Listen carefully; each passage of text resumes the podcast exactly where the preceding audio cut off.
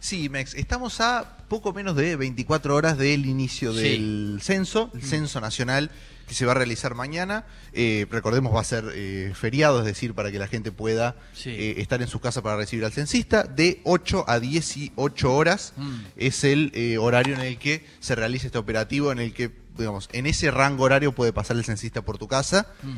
Eh, este, ese- este censo pertenecía, digamos, correspondía al año 2020. Obviamente no se pudo eh, ni Claro. organizar ni efectuar porque, La eh, pandemia. claro, por- cayó en medio de la pandemia. Sí. Después tampoco 2021. Bueno, finalmente se va a realizar en el año 2022. Mm. Es, obviamente, como todo censo, para saber Sí.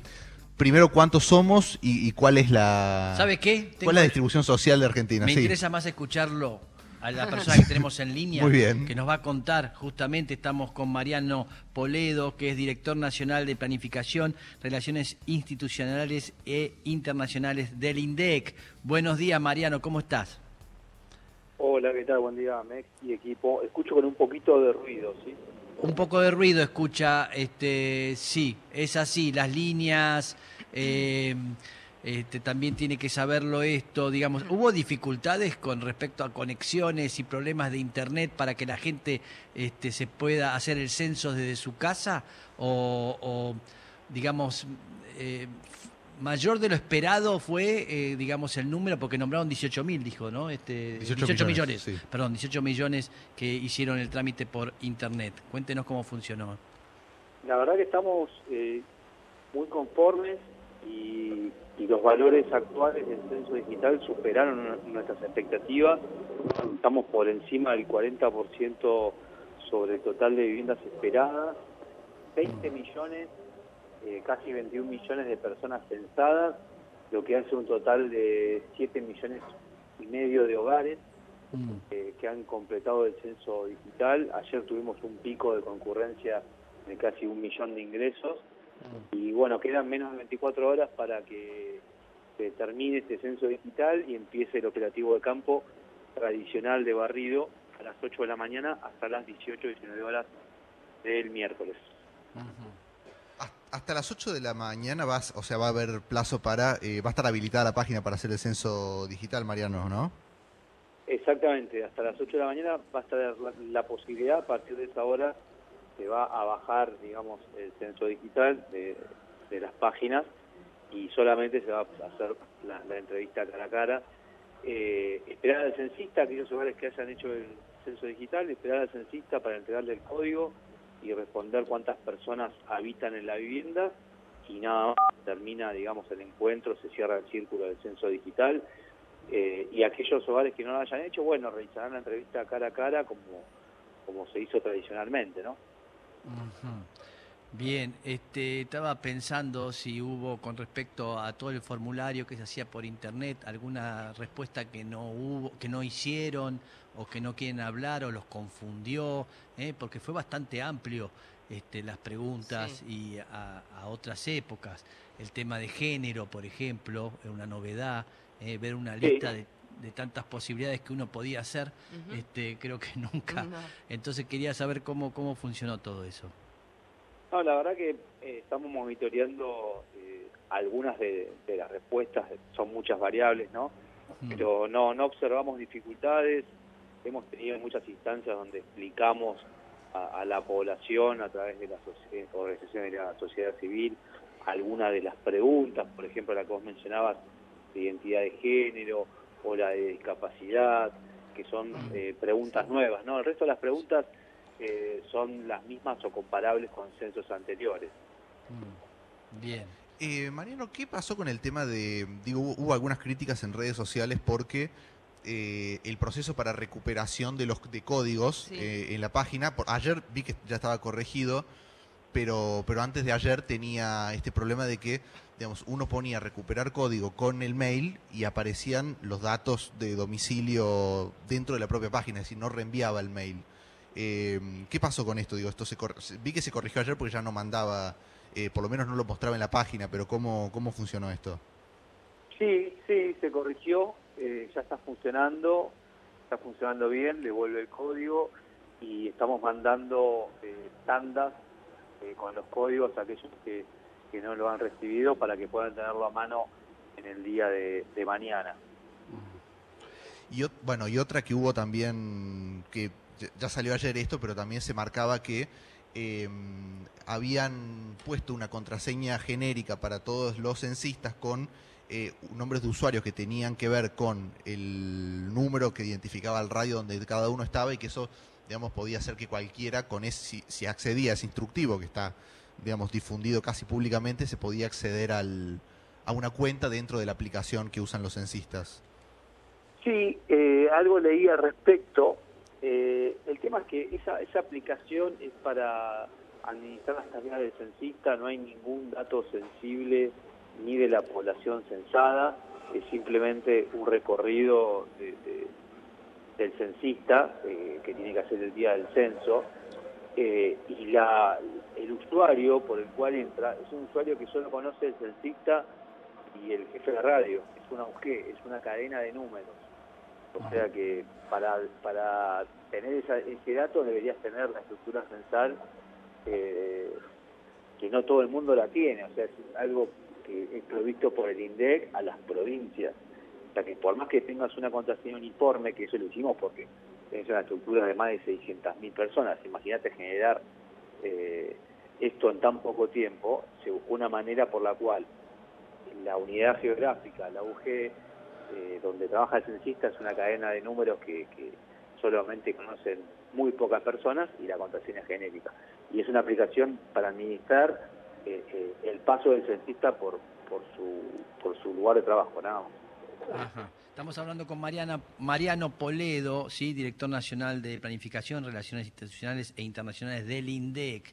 ¿Siente que hay alguna pregunta, algo que no la han hecho y este, se dan cuenta tarde de que tendrían que haber preguntado? Eh, no, no, la verdad que no, porque este cuestionario censal es el resultado de un proceso de más de dos años de pruebas, de, mm. hablar y de conversar con otros organismos, con organizaciones de la sociedad civil, eh, donde fuimos puliendo las preguntas, por ejemplo, eh, pueblos originarios, se agregó la pregunta de qué pueblo originario pertenece, si habla o no habla eh, la lengua de su pueblo, el tema de identidad de género, las categorías que aparecen también son el resultado de varias charlas y pruebas, Mm. todas las preguntas que están en el cuestionario fueron probadas. Pruebas pilotos, en un censo experimental, así mm. que creemos que este cuestionario es un buen punto de partida para, para realizar encuestas eh, para el estudio de fenómenos específicos, por ejemplo, discapacidad, pueblos originarios, uso de tecnologías de la información y la comunicación. O sea, un censo nos ofrece eso, infraestructura estadística para construir, para producir más y mejores estadísticas oficiales. Bien, no preguntan si tiene mascota, por ejemplo, eh, si tiene perro, gato, loro, eh, ¿no es importante? No. Es importante, nos llegó esa, esa solicitud por parte de, de, ONGs, mm. pero no es el objetivo de un censo. O sea, eh, el tema de mascotas y gastos en mascotas se preguntan en otro tipo de encuestas que tienen que ver con gasto de los hogares. Así que por eso no está incluido en un censo. Cada pregunta eh, tiene un costo además, entonces hay que priorizar. Y el tema de las mascotas, si bien somos una, una sociedad que queremos mucho a nuestras mascotas, a nuestros perros, a nuestros gatos, no es un tema de relevancia que... Con, la verdad que tenemos muchos temas de, de relevancia que compiten entre sí. Entonces ese es un tema que se estudia a través de otras encuestas. Este, que sean de, si son de River, de Boca, porque siempre se dice que eh, Boca es la, la, mitad más uno. Este, me gustaría saberlo eso. Bueno, eh, ahí tenemos el censo de, un famoso canal de noticias que se plegó a nuestra campaña de comunicación y lo está realizando de forma paralela al nuestro, con el mismo ah. mensaje, con el mismo con el mismo eslogan, así que los felicito por, por haberse plegado, porque también nos ayuda a, nosotros a expandir el mensaje del censo. Y la última, yo tengo una duda, ¿qué tal? ¿Cómo andás? Eh, todo el tiempo, la primera pregunta que hacen es el jefe de familia. ¿A qué se refieren a eso? Porque capaz vivimos tres personas y no hay jefe de familia. Bueno, ahí eh, hablamos de dos conceptos, jefe o jefa de hogar, sí. persona de referencia. O sea, esa persona, persona de referencia es la persona que contesta el cuestionario central Ah. por sí misma y por el- y en nombre de las demás. Ok. Porque eh, el cuestionario de población, ahí deben responder todas las personas, pero si no Claro. están en la casa, la persona de referencia responde por, por las demás.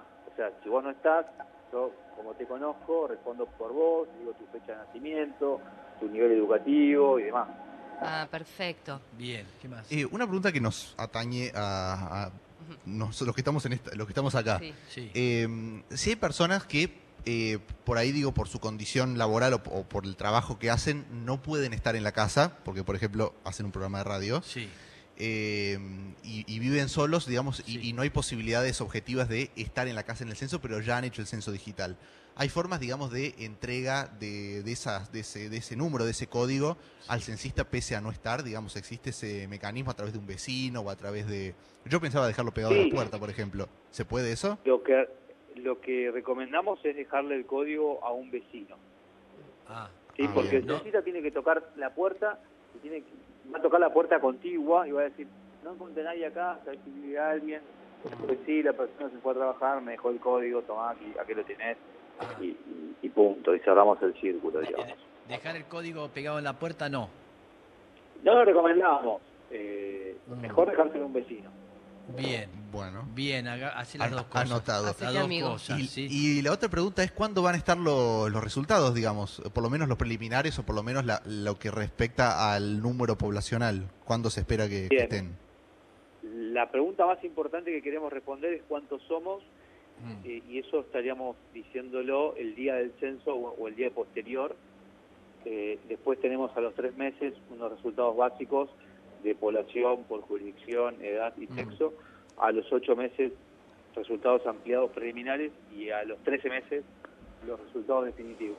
Mm. Y, a esos lugares del país donde cuesta llegar, ¿sí? Donde va a ser complicado, este, se toman unos días más de, de censar. Es que en realidad eh, todas las zonas recónditas, limítrofes, rurales, Sí. se hace un operativo aparte que empezó el 9 de mayo. Ah, El caramba. operativo de viviendas zonas rurales, con censistas rurales, Sí. recorren mucha distancia, que cuentan con el apoyo algunas veces de, de gendarmería u otras fuerzas de seguridad para que los Mm. lleven, Claro. sí, porque hay que ir con vehículos, incluso a caballo. Mm. Entonces, ese operativo eh, eh, en zonas, digamos, de difícil acceso eh, Mm. ya empezó. También tenemos eh, la, la- la llegada a barrios populares a través de referentes de barrios populares que colaboran con los censistas para hacer su tarea en, en barrios de, de difícil acceso. Y también un operativo aparte que empezó el lunes pasado, el 9 de mayo, de viviendas colectivas, que son todas aquellas viviendas que alojan eh, personas en regímenes no familiares, como cárceles, hogares de ancianos, eh, eh, hogares de menores, escuelas pupilos, etcétera. Eso también está en marcha. Bien, Mariano, gracias. Este, ¿Estás nervioso con que todo esto salga bien? ¿Estás un poco así a cargo de todo? ¿Dormís bien? Duermo bien, estoy en un equipo, somos un equipo de coordinación, estamos expectantes, obviamente, y queremos que, esperemos que todo salga bien mañana, porque es un, es un día eh, clave, así que esperemos que el clima nos acompañe y, y estamos expectantes, por supuesto. Ya Bien. estamos conformes con el censo digital y con el avance tal cual les comentaba. Bien, bien. Gracias, Mariano, por esta comunicación, ¿sí? No, por favor, me es un gusto. Hasta luego. Estamos hablando con Mariano Poledo, director nacional de Planificación, Relaciones Institucionales e Internacionales del INDEC.